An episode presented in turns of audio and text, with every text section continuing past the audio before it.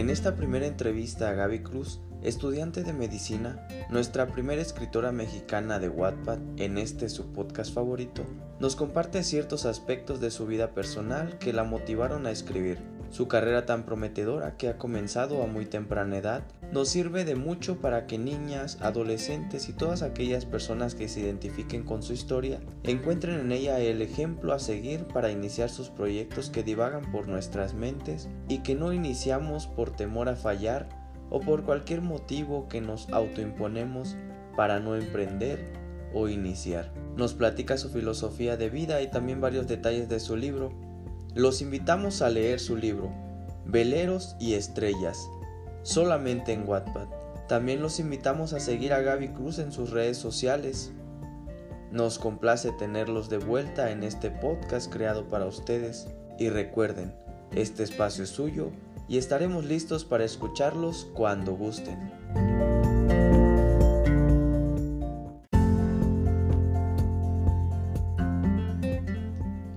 Amigos, qué show. Soy Monami. Estoy muy emocionado por el solo hecho de estar aquí compartiendo con ustedes un episodio más de este podcast, creado e inspirado exclusivamente para ustedes, con el nombre Reinvéntate con Monami 2.0. Principalmente quiero dar gracias a Dios por una oportunidad más para compartir este humilde podcast. Soy un joven ordinario buscando hacer cosas extraordinarias con el simple afán de servir y ayudar. Así que, en resumidas cuentas, pueden referirse a mí como el Monami.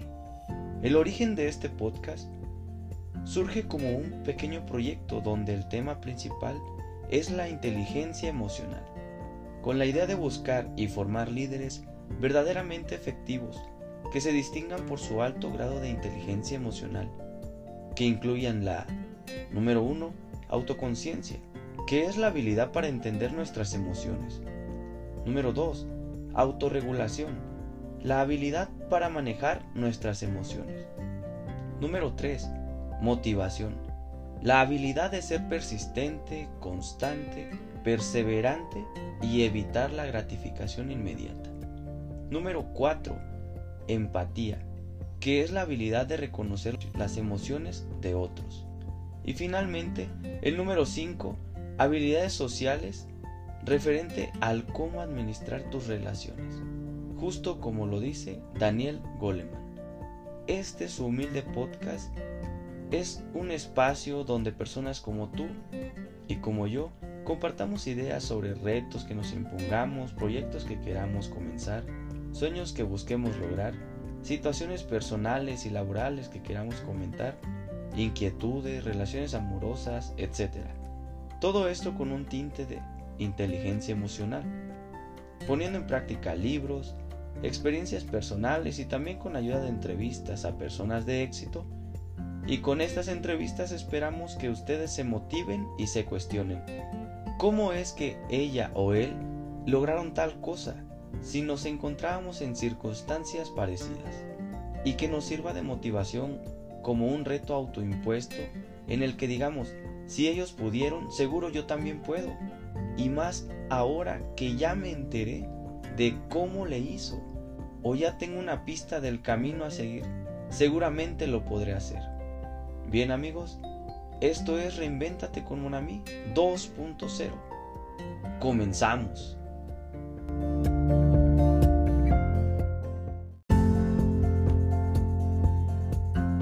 Amigos, qué show. En esta ocasión tenemos el gusto y placer de tener a nuestra primera escritora mexicana. Además de ser estudiante de medicina, ella es muy culta, agradable y sobre todo una celebridad en la comunidad naranja. Ella es Gaby Cruz. Gaby, aunque suene a cliché, háblame de ti. Hola, ¿qué tal? Muchas gracias de verdad que estoy sumamente agradecida con este podcast de Monami. Es todo un placer poder saludarles a través de esta plataforma y sobre todo de a través de mí ser tal vez la voz de muchas de las personas que no han tenido todavía este privilegio, pero en algún momento puede que también estén en este programa y sobre todo para poder hablar y expresar aquellas cosas y talentos ocultos que muchos de nosotros tenemos. Wow, sí, muchas gracias, ¿no? Este, creo que gracias a ti por, por aceptar, por, pues aunque siempre grabo a altas horas de la noche, es, es de verdad un, un placer y un agradecimiento muy profundo que, que se tomen ese espacio, ¿no? Bien, pues Gaby es una persona, creo que un poco despistada. creo que es una de las principales características que tiene mi persona, pero también una persona muy amante a las letras y a la lectura y creo que esa es una de las razones principales por las cuales estoy el día de hoy aquí y sobre todo porque a través de la escritura no solamente creamos, también transportamos a las personas y de alguna u otra forma la escritura te ayuda tanto a conocer mundos nuevos, a como también superar cosas que puedan estar afectando la vida de un individuo o simplemente a conocer lo que tal vez siempre estuvo oculto en ti, en mí o en la persona que el día de hoy nos está escuchando y no lo sabía. Y a través de un par de letras, día la vida te puede cambiar. Yo tengo 20 años actualmente. Eh, soy estudiante de medicina. Estoy en el sexto semestre ya. Eh, soy mexicana. Actualmente resido en Tabasco, en un pequeño pueblito llamado Huimanguillo. Y pues esta es Gaby. Estoy muy alegre. Me encanta platicar mucho. Yo, considero que soy una persona muy parlanchina, entonces espero no alargarme tanto en tu podcast y no aburrir al público, pero esto soy yo y de verdad eh, espero que sea un momento muy ameno, un espacio que no solamente sea entre dos personas charlar, sino también que los que nos estén escuchando en este momento se sientan eh, en un momento agradable y que puedan también sentirse identificados. Bueno, yo quiero y yo creo que todos queremos, toda la comunidad que conforma la, la plataforma de Wattpad, queremos que nos platiques de ti. De pequeña me comentabas que te gustaba pintar, que escribías, que creciste en un ámbito muy culto y lleno de letras. Entonces, platícanos tus primeros años. Bueno, yo, eh, yo provengo de una familia dentista. Eh, yo desde muy pequeña, mi primer libro, pues que mis papás me obsequiaron fue la Biblia. Entonces, podría decir que el primer libro que leí y que estoy muy agradecida de que fue el primero que leí es la Biblia. Eh, después de ello, yo también en relación a mis padres, ellos son abogados, entonces por allí el hábito de la lectura siempre ha estado muy presente. Entonces es como que algo que se viene realizando desde que estoy muy pequeña. Y siempre me llamó la atención eh, el hecho de los libros, de las bibliotecas, pero llega un punto en la vida donde empiezo a descubrir como una niña normal, o sea, en lugar de jugar, un día empiezo a hacer historias y empiezo simplemente a, a escribir, a ir haciendo mini historietitas y a juntarlas, a irlas grabando. Y empiezan a hacer allí este hábito de la escritura, pero pues como un juego, ¿no? O sea, nunca, nunca la verdad imaginé tal vez llevar a la realidad un libro y quizás aún no lo tengo en físico, pero pues sí ha habido un gran avance, o no sé, bueno, yo siempre he dicho, yo, yo me considero una, una escritora muy novata, porque tal vez no soy la mejor en el mundo, pero lo que estoy haciendo y lo que quiero hacer, pues lo hago de tal forma que yo pueda transmitir a las personas un gran mensaje, no simplemente una historia, sino un mensaje sea transformador para sus vidas. Increíble. Hay una parte de, todo lo que en el detrás de cámaras me habías platicado en el que es muy, pero muy notorio lo que dijiste, ¿no? Muchas personas quieren compartir algo, pero, pero luego no tienen cómo, ¿no? O creen que no, no son hábiles, aptos, que tal vez ese camino no es para ellos. Entonces, este espacio en el que pues todos podemos escribir, todos podemos hacer muchas cosas, no está desarrollado, ¿no? Tú me platicabas que tu papá tenía una biblioteca y que básicamente eras una ladrona de libros. Sí, es muy sorprendente, ¿sabes? Porque cada que recuerdo eh, esa parte de mi vida, la recuerdo como una escena muy cómica y cuando mi papá la recuerda igual, dice, ay, Gaby, es que de verdad que eras muy, muy traviesa. no solía hacer travesuras, ¿sabes? Yo siempre fui una niña muy comportada, al menos eso, eso dicen mis padres de mí. Pero sí, en ese momento, o sea, mi papá tenía su, su biblioteca y recuerdo que esa ocasión eh, yo entré y siempre como veía que todos leían, yo decía, ay, yo también quiero leer, yo también quiero sentirme grande, ¿no? El sueño de todos los niños, ya cuando llegas a esta edad, es como que dices, ya no quiero ser grande, ya no quiero ser adulto.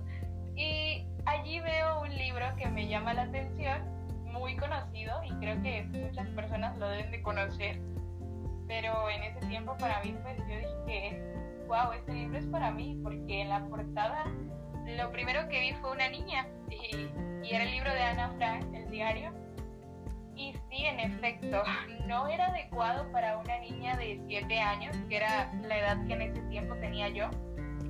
Pero me lo robé, me lo robé de la oficina de mi papá y lo leí. En su momento no lo entendí del todo y mi papá me, pues me llamó la atención. Me dijo, es que ese libro no es para tu edad. Y cuando fui creciendo más, yo decía, ¿por qué será que mi papá dice no eran para mi edad, porque pues no habían escenas eh, quizás más 18 que dijeran, ay, es un peligro, pero el tipo de escenas, el tipo de impacto que tiene el libro del diario de Ana Frank es, es grandioso y de verdad que es sorprendente. La historia de Ana Frank es, es todo un caso. Sí, yo recuerdo básicamente cuando platicábamos y me contabas esa historia, que uno es tan ignorante, en mi caso fue así, que yo le dije a mi hermanita, este es el primer libro que vas a leer. Yo soy el mayor de, de, dos hermanos y mi hermanita pues básicamente quedó a mi cuidado y, y yo me encargué mucho de que ella fuera letrada, ¿no? Que le interesara la lectura. Y no fue, ni siquiera lo leí yo, y creo que hasta la fecha lo he ojeado. Pero jamás, jamás se me ocurrió que fuera, no fuera apto para una niña. De hecho, también, si no recuerdo mal, como 7, 8 años tenía cuando le, le, pedía leer, ¿no? Y empezó con ese libro. Y después con otros. Y yo así de... Ahora cuando me platicaste esto dije, rayos, ¿qué hice? Sí, es que sí, el libro no, no es malo, ¿no? pero en su momento sí es como de que te da mucho que pensar, más que nada porque te hace ver la cruda realidad que estaba viviendo en ese momento Ana Frank y después de todo ella también era una niña. Entonces sí, es como de que tienes que tener muy bien los pies en la tierra y más por este tema de que cómo ella desarrolla una amistad imaginaria. Sí, sí, es un hecho. Sí, también recuerdo poco, muy poco eso que, que leía a mi hermanita y me lo compartía. Y yo decía, ignorante, la verdad, muy ignorante en ese entonces. Le decía, este, pues tú vas bien, tú, tú tienes que, que seguir leyendo. Ahorita... Sí, eh, la verdad es muy bueno, está muy bonito, pero sí, es como de que tienes que estar así bien emocionalmente, pues para leer, ¿no? La, la triste realidad que tuvo que pasar Ana Frank. Sí, de hecho ahorita los libros que me interesan son los de mis... Yo me volví ya fan nuevamente. Antes era por lectura, perdón, por escritura, ahora es por lectura. Me he vuelto fan de cada uno de ustedes que he tenido el gusto de entrevistar. Y sus libros, digo, para la gente que no sepa, este, son muy buenos. Ustedes tienen mucho talento y precisamente este espacio se abre para ustedes y para muchas personas más que en un futuro quieran, porque aparte de la gente que está en la comunidad, hay mucha gente que no la conoce y que seguramente tiene ese don, seguramente tiene esa habilidad y, y, no la han podido desarrollar porque no han encontrado en dónde, porque no han tenido... Siempre digo que este podcast se creó para que la gente diga, ah, pues si esta niña o esta chica o esta persona, este chavo lo hicieron, ¿por qué yo no? Digo, estoy en esa edad o tal vez empezamos a la misma edad. No sé, tantas cosas que pueden ser similitud o que le pueden servir de ejemplo a alguien para, para animarse y hacerlo, ¿no? Entonces... Exacto, o sea, tú me, me sorprendes mucho aparte de que eres muy buena escritora. Pues el tema que coincidimos, te digo, a mí me dejó muy impactado cuando decías, es que hasta en el lugar más bueno hay maldad. Esa frase me gustó mucho y, y decías, la sabiduría viene de arriba, viene de Dios. Entonces todo eso que para ti coincidíamos que son dones, que en tu caso los estás aprovechando y está muy padre.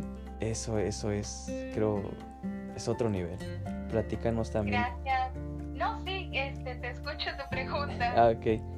Me comentabas que la relación con tus padres era, pues eran ellos básicamente tus mejores amigos. Sí, fíjate que eh, socialmente siempre hemos tendido a, a señalar y a decir, tengo un mejor amigo, y es que tengo una mejor amiga. Pero muchas veces la misma vida y las mismas situaciones te hacen madurar y entender que realmente no hay tantos mejores amigos como en su momento pensamos. Y, y es un chasco muy grande. Yo recuerdo que cuando estaba eh, cursando la secundaria, mi papá siempre me decía, porque la verdad que algo que agradezco mucho es la buena convivencia que he tenido con ellos desde siempre, desde muy niña. Siempre he tenido esta confianza de poder charlar con ellos sin, sin artificios, pues, o sea, con mucha transparencia, sin tener que fingir, ¿no?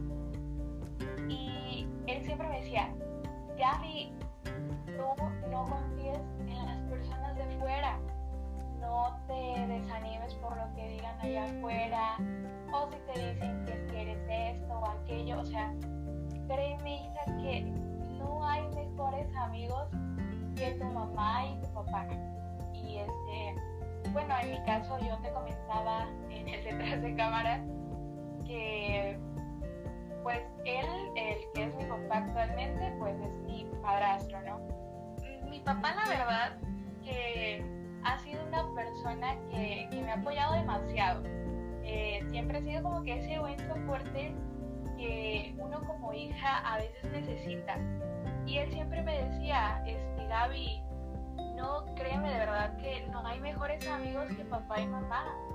Y es real, porque llega un momento en la vida, él siempre, su palabrita era, este, o es, mejor dicho, su palabrita es, ah, bueno, pues, porque a veces yo le decía, es que voy a salir con mi mejor amigo, con mi mejor amiga, y me decía, ya vas a salir, porque pues ya sabes, a veces como que los papás también son un poquito sobreprotectores, ¿no? O sea, aparte cuando eres la niña de la casa y todo esto. Y me decía, bueno, pues que tu mejor amigo venga cuando estés enferma, o que tu mejor amigo venga cuando necesites que salga yo corriendo a comprarte la cartulina. Los Y a celos. veces uno como que se molesta, ¿no? Y dice, uy, ¿por qué son así? Y, pero llega un momento cuando estás ya en esa etapa que no me considero una persona madura, no me considero una persona veterana todavía, porque apenas inicio a dar los primeros pasos en lo que es la etapa de la juventud desde otro ámbito. Porque cuando eres un adolescente hay tantas cosas que, que haces por impulsos y porque dices que es esta es mi vida, es que yo tengo que aprovechar. Pero luego cuando llegas a esta etapa, esta transición de los, ¿qué te digo? 18, 19, 20 años, es cuando dices, oye, pero es que mis papás tenían razón. Y gracias a ellos y gracias a sus consejos soy lo que soy. Y mi mamá ha sido parte fundamental en esto de la confianza. O sea, de verdad que es muy bueno. De verdad que todos los hijos tengan esa confianza. Y quizás probablemente no todos tengan la fortuna. Y es algo que yo siempre le agradezco a Dios. Porque probablemente no te toque la mejor mamá del mundo o el mejor papá del mundo. Porque, ah, como tú decías, eh, hay maldad. Al final de cuentas estamos en un mundo frívolo, inhumano, que no sabes lo que te va a pasar en la noche, en la mañana, al mediodía. La vida es, es incierta cuando nosotros andamos a la deriva. Y la verdad que algo que a mí me ha sostenido, a, a pesar de que quizás tengo 20 años y muchos dicen es que ella pues no le han tocado vivir pruebas difíciles. Creo que a todos nos toca en algún momento de nuestra vida pasar por momentos difíciles sin importar edad, sin importar circunstancia social ni economía. Como dicen por allí, la enfermedad no ve si eres pobre o eres rico. De alguna forma te llegan las pruebas. No importa, o sea, y a veces uno no está preparado. Y algo que a mí me ha ayudado de la confianza que tengo con mis papás es precisamente que ellos siempre me, me han dado ese, ese valor, o sea, ese soporte, ¿no? La valentía de poderme enfrentar al mundo, porque el mundo allá afuera es distinto. Y cuando estás bajo la protección de tus padres, estás en una burbuja. Y esa burbuja es linda, es cómoda. Pero cuando te toca experimentar el mundo universitario y el mundo laboral, te das, o sea, un golpe. No, o sea, es otra cosa. De lo que dijiste, siempre rescato, creo yo, lo más relevante que, que hace ese match conmigo, que es que los dos crecimos en una familia creyente, una familia con valores, con una guía que pues es la Biblia, que es Dios, pues inconscientemente vas creciendo sabiendo que la familia es pues es ese núcleo donde te estás formando y donde tienes que, que pues darlo todo, ¿no? Darlo todo, honrar a tus padres.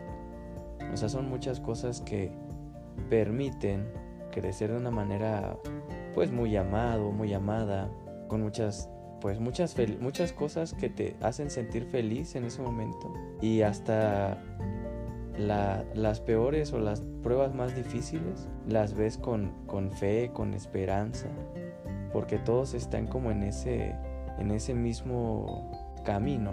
Tú decías algo que quizá algunas personas no tuvieron los padres que quisieron, pero no hay que olvidarnos. Dios le da o le pone las pruebas más difíciles a sus mejores guerreros, ¿no? Yo comento esto porque tú me decías que de pequeña pues este sufriste mucho de salud y que precisamente por eso estudias medicina. Platícanos. Sí, este, bueno, yo, yo nací con asma, así que ya, o sea, ya era este, algo así, ¿no? De día a día. No fue una asma adquirida, ya, o sea, tenía así de nacimiento. Y pues en su momento eh, me llevaron, pues, a un buen tratamiento con los médicos. Y hasta cierto punto precisamente hoy mi mamá comentaba que, que ya hasta me veía yo bien. Y muchas veces sabes el ser humano cuando está en aflicción pide a Dios. Porque eso suele pasar sabes sin importar si eres religioso o no eres religioso simplemente llega un momento en tu vida donde las pruebas te llegan la aflicción está ahí y lo primero que uno dice, Dios ayúdame, ten misericordia de mí, a pesar de lo malo que haya yo sido. Y Dios te ayuda. Y precisamente a mi mamá le pasa esto con, quien pues era mi papá, pues mi papá biológico eh, falleció cuando yo tenía un año justamente eh, hasta ese momento todo estaba bien eh, de mi salud. Y justamente atraviesa mi mamá ese trance donde se queda sola conmigo, que era una niña pues enferma. Aparentemente estaba yo bien, cuando de repente llega nuevamente la enfermedad por el descuido, ¿no? De que, ah, ya está bien, pues ya va y va el médico, ¿no? Porque llevaba yo un tratamiento y creo que los que son asmáticos, los padres que aquí están el día de hoy escuchando y tienen hijos asmáticos, saben lo costoso y lo caro que es tener un hijo asmático en casa. Y más cuando o sea, estás en un tratamiento porque el asma es severa, es aguda. Entonces, todo esto a mí de repente hasta llegó a ser traumático, porque yo, o sea, si había frío, eh, bueno, traía yo como mil abrigos encima. Y si había calor, de igual forma, no te asoles mucho, porque las alergias, tú no puedes salir a, a mojarte, que si las bebidas deben de estar a una cierta temperatura, o sea, era cuidado extremo, porque si no, yo en la noche no dormía. O sea, era una cosa terrible, la cual pasó a mi mamá, porque, o sea, cuando eres joven, o sea, yo era una mujer joven, eh, pues pierde a mi papá, o sea, me queda ayuda. Eh, luego la parte de que tienes que trabajar, porque pues ya falleció quien, quien estaba contigo y tú tienes que seguir trabajando, tú no te puedes subir. Y de hecho de mi mamá, para mí es un gran ejemplo ella, a veces a mí como hija, ¿sabes? Me cuesta reconocer un poco eh, verbalmente mis sentimientos y mis aspiraciones a las personas. Yo soy muy... Yo creo que por eso escribo, porque la mejor manera en la que puedo expresarme es a través de la escritura.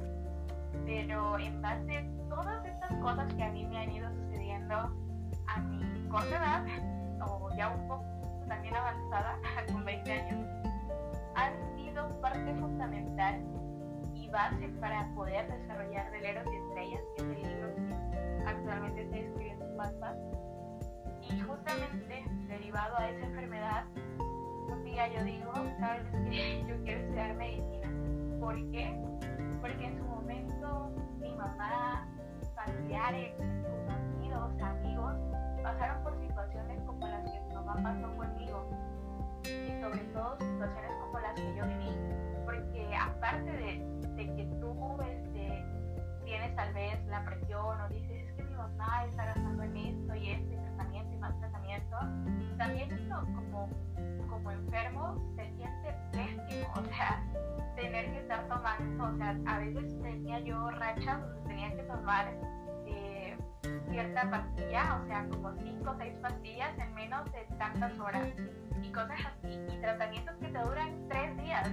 Y el médico te los recomienda como para 10 días, ¿no? Entonces, sí es difícil. Y yo dije que, bueno, a veces la vida es dura, porque es cierto, México tal vez no es un país que tenga una economía súper maravillosa. Y es difícil, es difícil para las personas que no tienen trabajo para las personas que tal vez como mi mamá se quedaron solas, o sea, son tantas cosas, tantas eh, diferencias que hay, porque cada familia vive su propio duelo, su propia aflicción. Pero si de algo estoy segura es que hasta el momento Dios me ha mantenido con vida. Gracias a Dios ya no tengo ningún tipo de crisis asmática hasta ahora. Ya este, me puedo considerar una niña normal. y pues aquí estoy. Y por algo él dijo, ¿sabes? Y por algo él dijo que pues tenía yo que vivir y aquí estoy. Sí, eh, hay una parte que creo yo, eh, tú, tú decías, perdón, que estuviste una temporada en escuela de gobierno. Yo sé que, que es difícil, por lo que decías, ¿no? Venías de, de estar económicamente tal vez bien cuando tus padres estaban juntos, pero esa parte es muy muy difícil cuando una madre pues se queda y tiene que ser madre y padre a la vez, sostener el hogar. Platícanos esa temporada cuando estuviste con la maestra Marisol. Eh, bueno, este, mi mamá, gracias a Dios, rehace su vida. eh, yo toda mi infancia, lo que fue primaria, secundaria, estuve en un colegio adventista, gracias a Dios. Eh, a pesar de que mi mamá quedó sola, pues es allí donde está el gran ejemplo de que la vida tiene que continuar, por muy dolorosas que sean nuestras aflicciones y nuestros pesares, tenemos que continuar. Y pues ella rehace su vida, gracias a Dios es quien ahora es mi papá, eh, una gran persona, que pues la verdad para mí ha sido un gran ejemplo una gran base en mi formación. Eh, en un tiempo yo sufría bullying, entonces fue, fue la verdad un momento muy crucial, o sea, yo creo que muchos hemos pasado por esa situación, pero hay tantas formas. Y en ese momento me dice mi mamá, ¿sabes qué? Te voy a sacar de la escuela, te voy a enviar a una de gobierno, necesitas un cambio de aire y, quiero sobre todo, o sea, ponértelo como una prueba esto no lo sabía yo en ese momento. Mi mamá me lo dice ya después, ¿no? Ya ahora que estoy más, más bien en, universidad.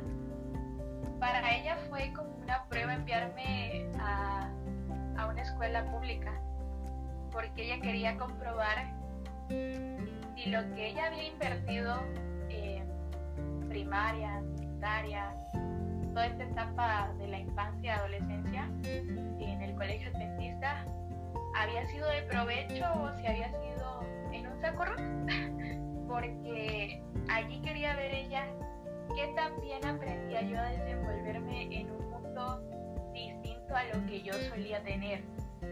Entonces me voy aquí a la prepa, bachilleres de Cobatat, y pues entro.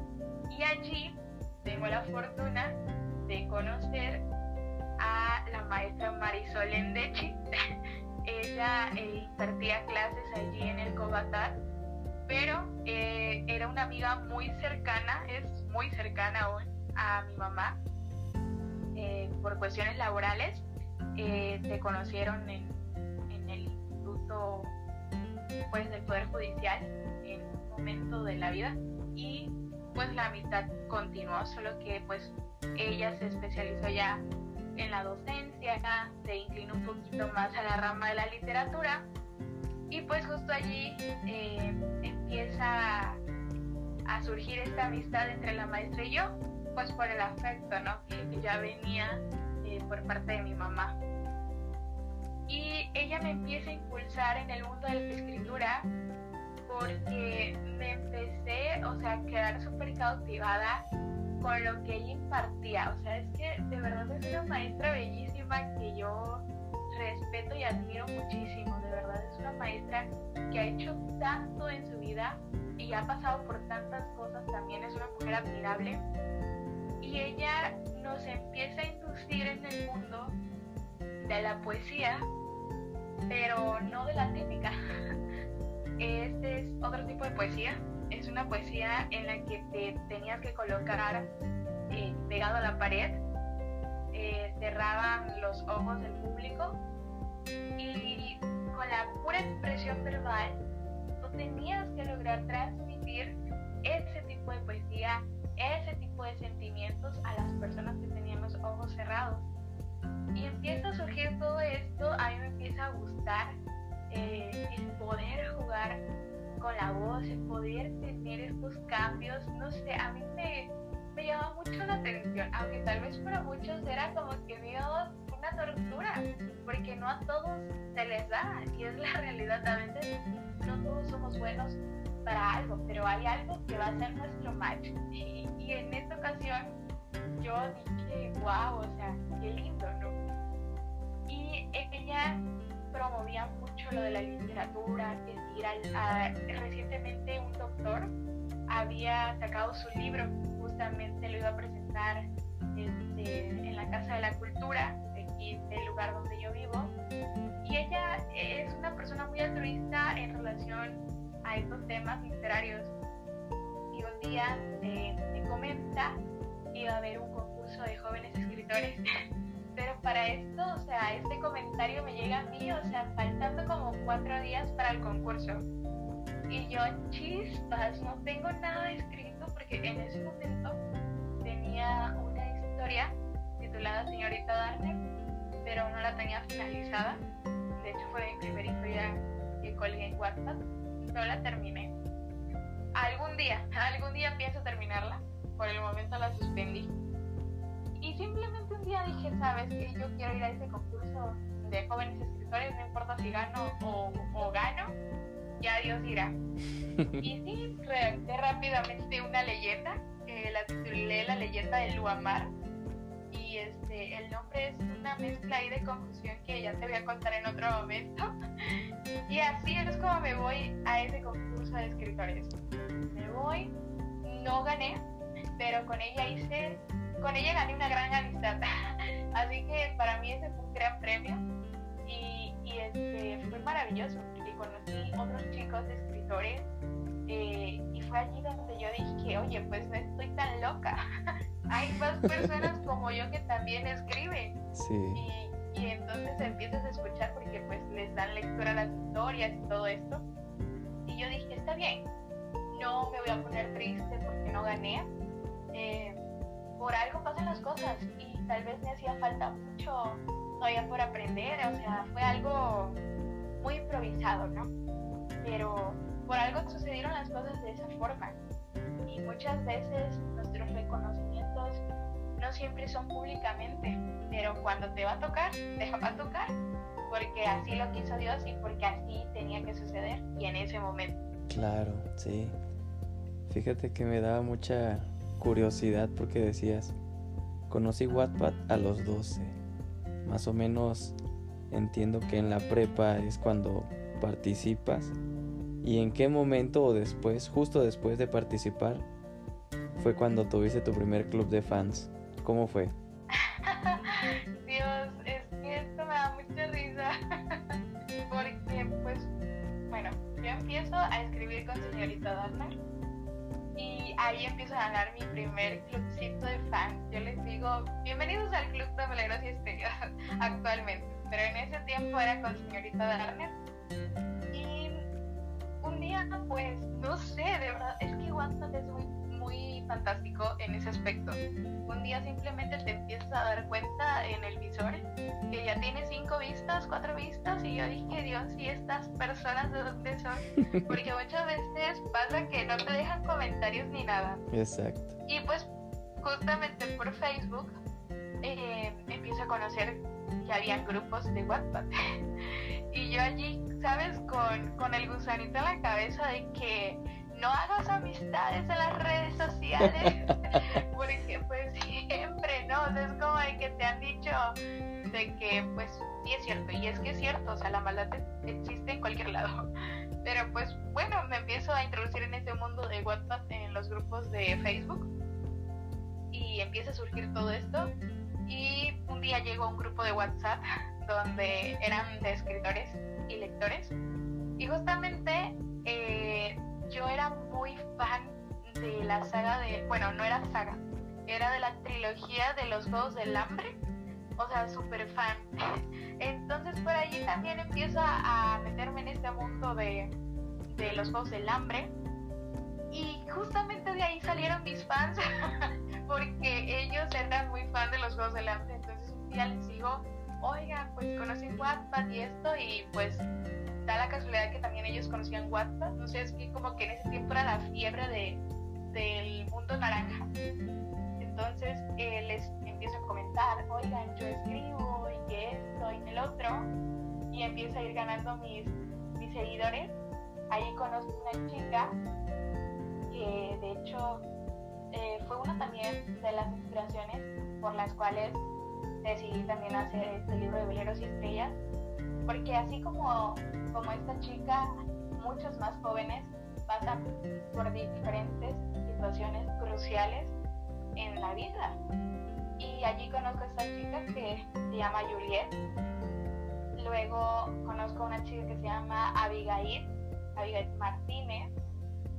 conozco a otra chica que igual es escritora en WhatsApp, se llama Francia. Empiezo a conocer a muchas personas y veo que empiezan a leer mi historia y a comentar y a ir comentando y, y yo, oiga, de verdad, ¿tiene potencial o no tiene potencial? Porque, ¿sabes? Uno, uno como escritor novato, y yo me sigo considerando novata, la verdad, y que sí que tengo mucho que mejorar y aprender, yo decía, caramba, de verdad, ¿esto tiene potencial o no? Porque a mí me daba mucha pena decirle a las personas que yo escribía, o sea, a las personas que convivían a mi alrededor. Y de hecho, yo no se los había dicho a mis padres, porque yo decía, Dios, cuando vean que estoy escribiendo esto, se van a empezar a burlar de mí. Pero bien dicen que cuando uno va, ya ellos vienen de regreso. Es correcto. Y ya, o sea, ya mi papá lo sabía. Ya se había dado cuenta, ya se había leído la historia y todo. Y yo, pues, yo todavía mortificada, pero pues ya, ya se sabía. Y ahí empiezo pues a ganar mis, mis primeros seguidores y así es como empiezo a introducirme pues en este mundo de, de Wattpad. Cuando ya le doy de basta a señorita Darner, pues pasó un, un buen tiempo porque como que estaba yo en una etapa, ¿sabes? Muy crucial. Tenía muchos sentimientos encontrados, eh, muchas dificultades que estaba yo pasando en ese momento que iban a ser muy decisivas en mí, sobre todo por lo que yo quería hacer, a dónde iba a ir, ¿no? Esta etapa de, de la prepa universidad. Y es justo en, en, esa etapa cuando empiezo a hacer el borrador de veleros y estrellas. Y pues, pues, no sé, fue muy grandioso, porque el apoyo que recibió desde el primer capítulo, wow, yo precisamente hoy estaba viendo los comentarios y yo digo, Dios, de verdad no sé qué hice bien, pero algo está bien aquí. Y pues ahí están, esas son las personas que el día de hoy me apoyan. Sí, a mí me gusta mucho tu manera de escribir. Te digo que es muy bonito porque, siéndote muy franco, pero bastante, cuando yo conozco Wattpad fue en la universidad, fue por un amigo, pero él leía y por curiosidad me metí. Cuando me dice, este, este amigo que espero en algún momento nos, nos escuche. Lalito le decíamos. Lalito, este, pues un saludo, gracias por, por haberme enseñado esa, esa maravillosa El comunidad. Sí, sí, es un hecho. Y fue en ese momento cuando digo, bueno, ¿y quién más aquí? Nadie. Y a mí siempre me gustó, pues, escribir. De hecho, tú no lo sabes, pero yo le, le leí una, unas, unos escritos tuyos a una amiga en el trabajo y me dice, wow, me llegó. No, no, no, yo no soy cursi, pero me llegó. Y yo así de, pues es que es bien bonito, es bien bonito cuando se lo lees a alguien. Que a pesar de que no le guste, de que no sea como su estilo, pero que reconozcan que tienes talento. Dije, esto se lo voy a compartir le digo, cuando quieras, este, aparece como Gaps. Sí, ya he visto tus estados, pero la verdad es que no sé, una situación ahí que tiene, ¿no? Y le digo, bueno, cuando gustes yo te acerco el, el, las capturas, lo que tú necesites contarle que en algún momento lo, lo puedas ver, ¿no? Y este... Ay, qué lindo, ¿sabes? Porque ahorita que mencionas eso, Ajá. Este, yo a veces he llegado a la conclusión y digo, a lo mejor no es la historia, a lo mejor no es precisamente la historia lo que aman de veleros y estrellas, pero tal vez sí la forma en la que se narra, porque si tú entras a los comentarios de Veleros y Estrellas y que de verdad estoy sumamente agradecida con todas las personas que dejan sus grandiosos y hermosos comentarios allí, porque de verdad, aunque no lo crean, un comentario, un solo comentario, cómo le hace de bien a un escritor, ¿sabes? Es como que al final de tu día amargo dices, bueno, al menos algo bien hice en el día. Y muchos eh, coinciden en que aman la narración. Y yo digo, Dios mío, no sé si es que eso está bien o no, pero ellos dicen que la forma en la que está narrada Veleros y Estrellas desde el prólogo es como que algo que a ellos los llena de, de mucha satisfacción, no sé.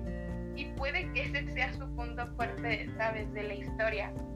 Es como que el, el match, o sea, y que cada capítulo te va dejando una frase, una frase reflexiva. Yo quiero que les compartas esa, esa filosofía de vida? Bueno, eh, mi, filosofía de vida como tal, creo que tengo muchas. y la de veleros y estrellas, podría yo destacar es que todos somos soles. Somos soles muy brillantes. Somos tenaces y resplandecientes. Y hay que aprender a mantener ese brillo a pesar de que traigamos sobre nosotros un gran velo lleno de miedo. Que resplandezcamos a través de esos velos que nos cubren y que muchas veces están formados a base de estereotipos, de prejuicios, que la misma sociedad ha ido haciendo. Porque desgraciadamente vivimos en un mundo donde si no eres la chica de ojos azules rubia, no eres nadie no eres el príncipe que Disney nos pintó a todos en la infancia, tampoco eres nadie.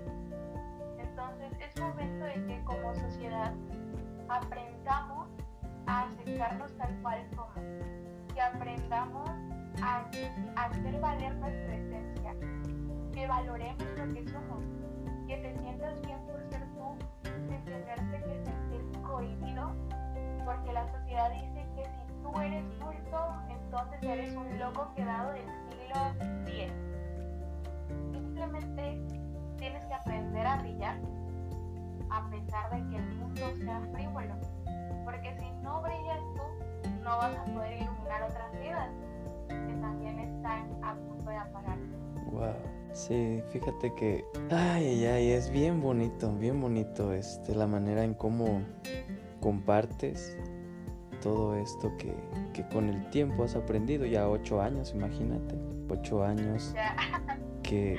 que sí, o sea, y, y te digo, eh, lo que más me sorprende es que yo muchas veces decía, he buscado eh, pues más mexicanos, porque yo siempre decía, he buscado mexicanos y, amigos, y a veces les decía, oye, cuando empecé a escribir casi toda mi familia me apoyaba y yo era de, rayos, pero yo no quiero impactar en mi familia porque eso es normal, que te apoyen. Yo quería llegar más allá y, y, no, no lo encontré. Quizá un poquito me, me interesó este, pues el podcast. Fue en ese mismo lapso donde dije, bueno, mejor hago los guiones y empiezo esto y empiezo el otro y aquí ella. Pero decía, no, porque no tengo una buena voz. No, porque mi voz no me gusta. Y, o sea, ya venía de, de haber crecido en la iglesia, de, de, de pasar a leer las lecturas, de participar en el coro. Y yo decía, ¿y por qué? En ese momento no me importaba, ¿no? Claro, con, con muchas, em, muchos prejuicios, pero lo hacía, con mucha pena. De hecho, una amiga decía de, de Colombia, lo hacía era extrovertida, pero con pena. En, mi caso, ¿no? Yo soy, yo era extrovertido con mucha pena. Tenía ese pánico escénico. Hasta que lo que acabas de decir me llegó, me llegó en un momento en el que dije, pues rayos, Dios así me hizo. Y nadie aquí es perfecto, así que a mí me gusta hacer esto y lo voy a hacer. Se escuche bien o mal mi voz. Aquí está. Y mira, aquí estamos precisamente cuando te llega algo como lo que tú acabas de decir. Te llega, toca fibras muy sensibles, te identificas y este podcast precisamente surge por eso.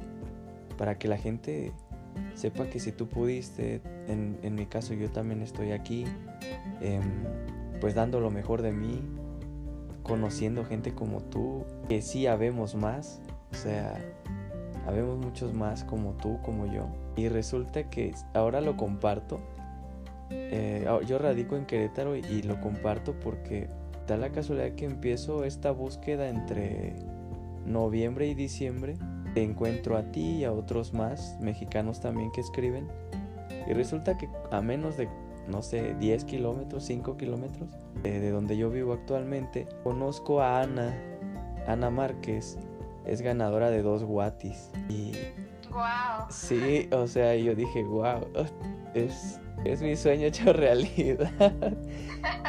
Entonces dije, y tiene una vida tan, pero tan común que dices, wow, como una celebridad como tú no, este, no, no, no, no levita. o sea, eh, fue impresionante. Claro, sí, es que te das tantos chascos en la vida a veces que tú dices, Dios mío, pero ¿cómo suceden las cosas?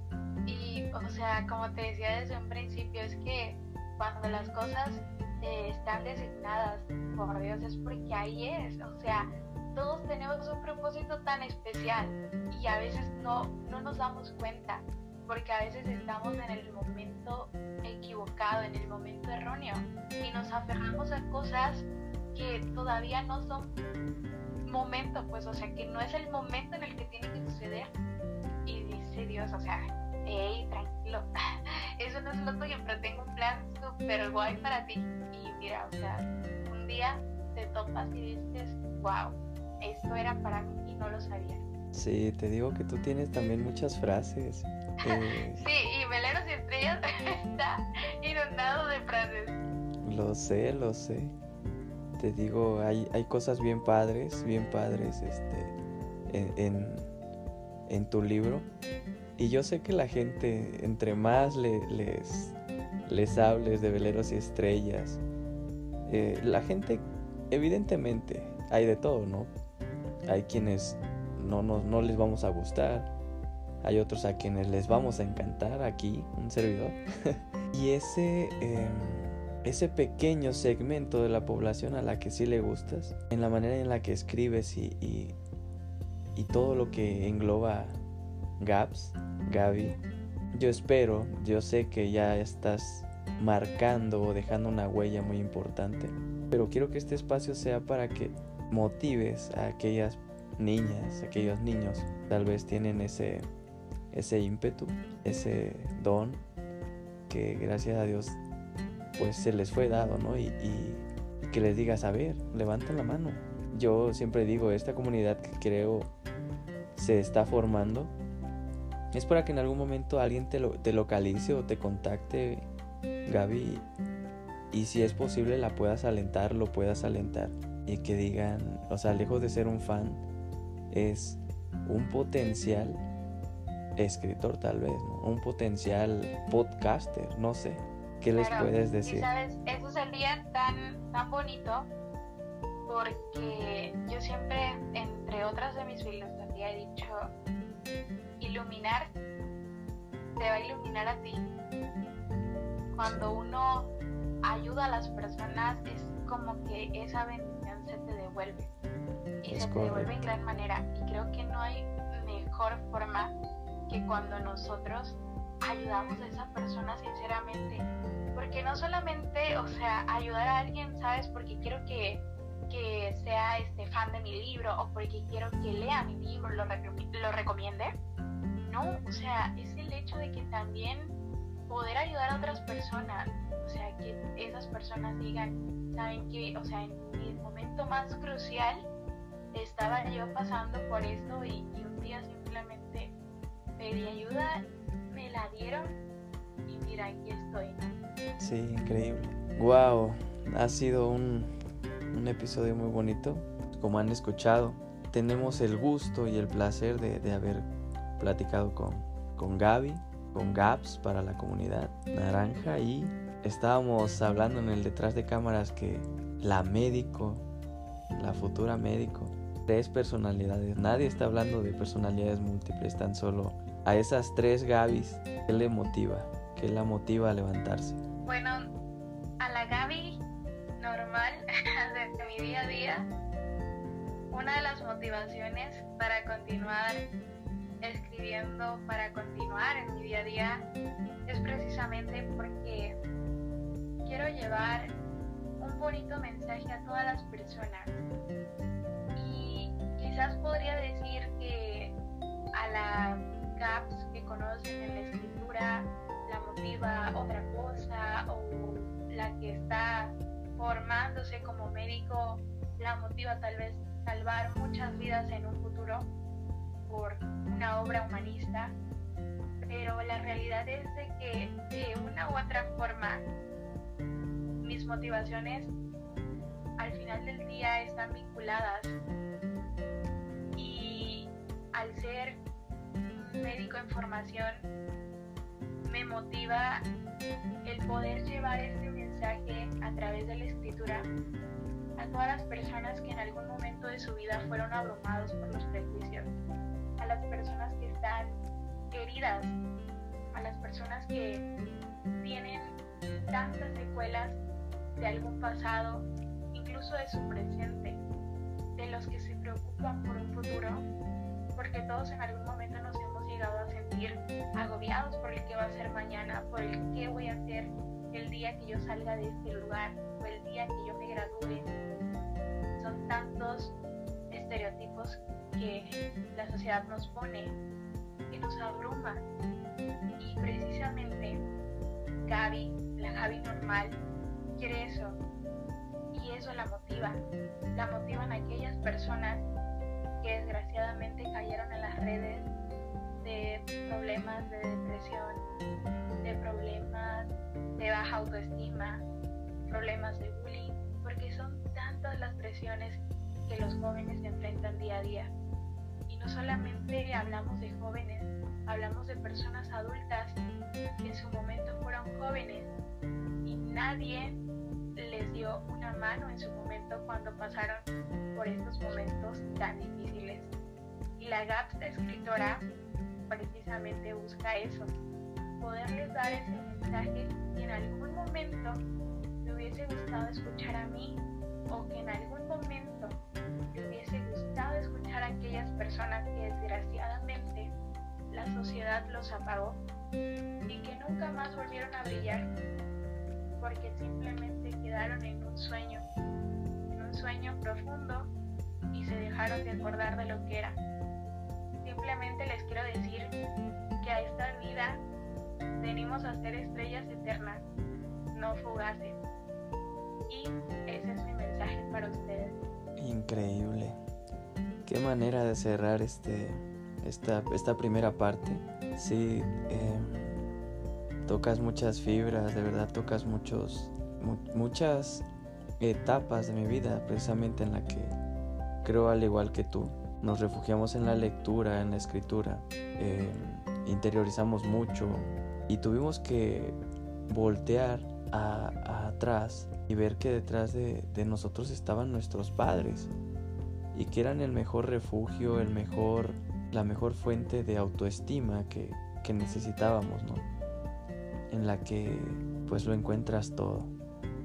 Mucha gente, yo me acuerdo cuando estaba joven por, por tus palabras que de verdad tocaron muchas etapas de mi vida en la que en las que no no no veía no veía la salida encontraba o en algún momento pensé en una salida fácil y yo decía ¿qué, qué está pasando? O sea, este no soy yo.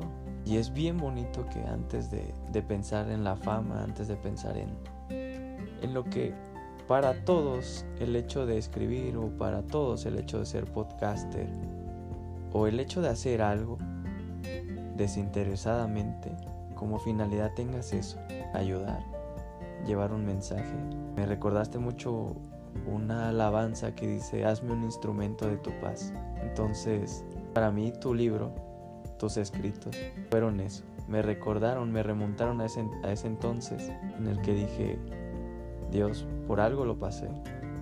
Hoy por algo estoy donde estoy, precisamente por lo que pasé. Y también venía a mi mente ese, digo, nunca vi, nunca leí el libro, pero sí vi la película que me llevó también bastante fue Las ventajas de ser invisible. Me, me recordaste mucho algunas, algunas cosas que en ese momento ese libro o esa película me dieron como que la pauta para decir, si es cierto, hay una ventaja detrás de esto. Entonces, Gaby, qué, qué bonito es platicar contigo. Da una paz.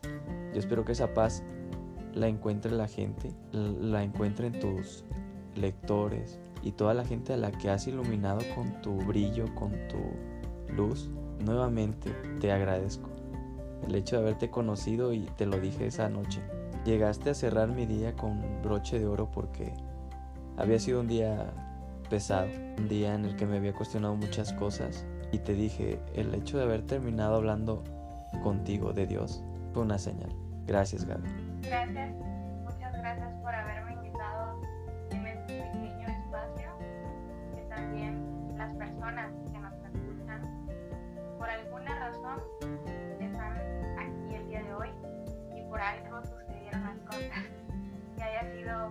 bonito mensaje para todos. Sí, Gaby, muchas gracias.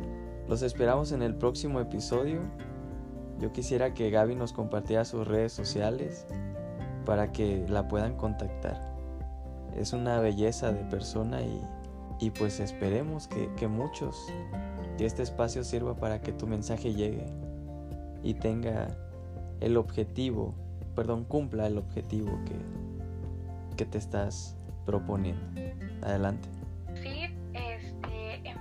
Facebook me encuentran como Gaby Cruz. En mi plataforma de WhatsApp me encuentran como Gab-13. Y pues por Instagram, que es por donde más activa estoy, me encuentran como Gaby Cruz-014. Tengo de hecho una cuenta de, de escritura donde subo como que los poemarios y las frases más, más destacadas del libro. Y ese está como Gap-1310. Perfecto. Pues ahí están amigos, audiencia, lectores, personas en general. Ahí tienen todos los medios para contactar a esta, esta gran mujer, esta, este gran ser humano. No, no me despido porque pues vamos a seguir aquí si Dios lo permite llevando este mensaje. Y Gaby le da ese cierre a, a, nuestro mes, el primer mes del año. Y es bien padre porque es la primera participación este, femenina en el, en el programa. Entonces, todavía más, más importante, más significativo. Gracias, Gaby. Gracias. Buena vida.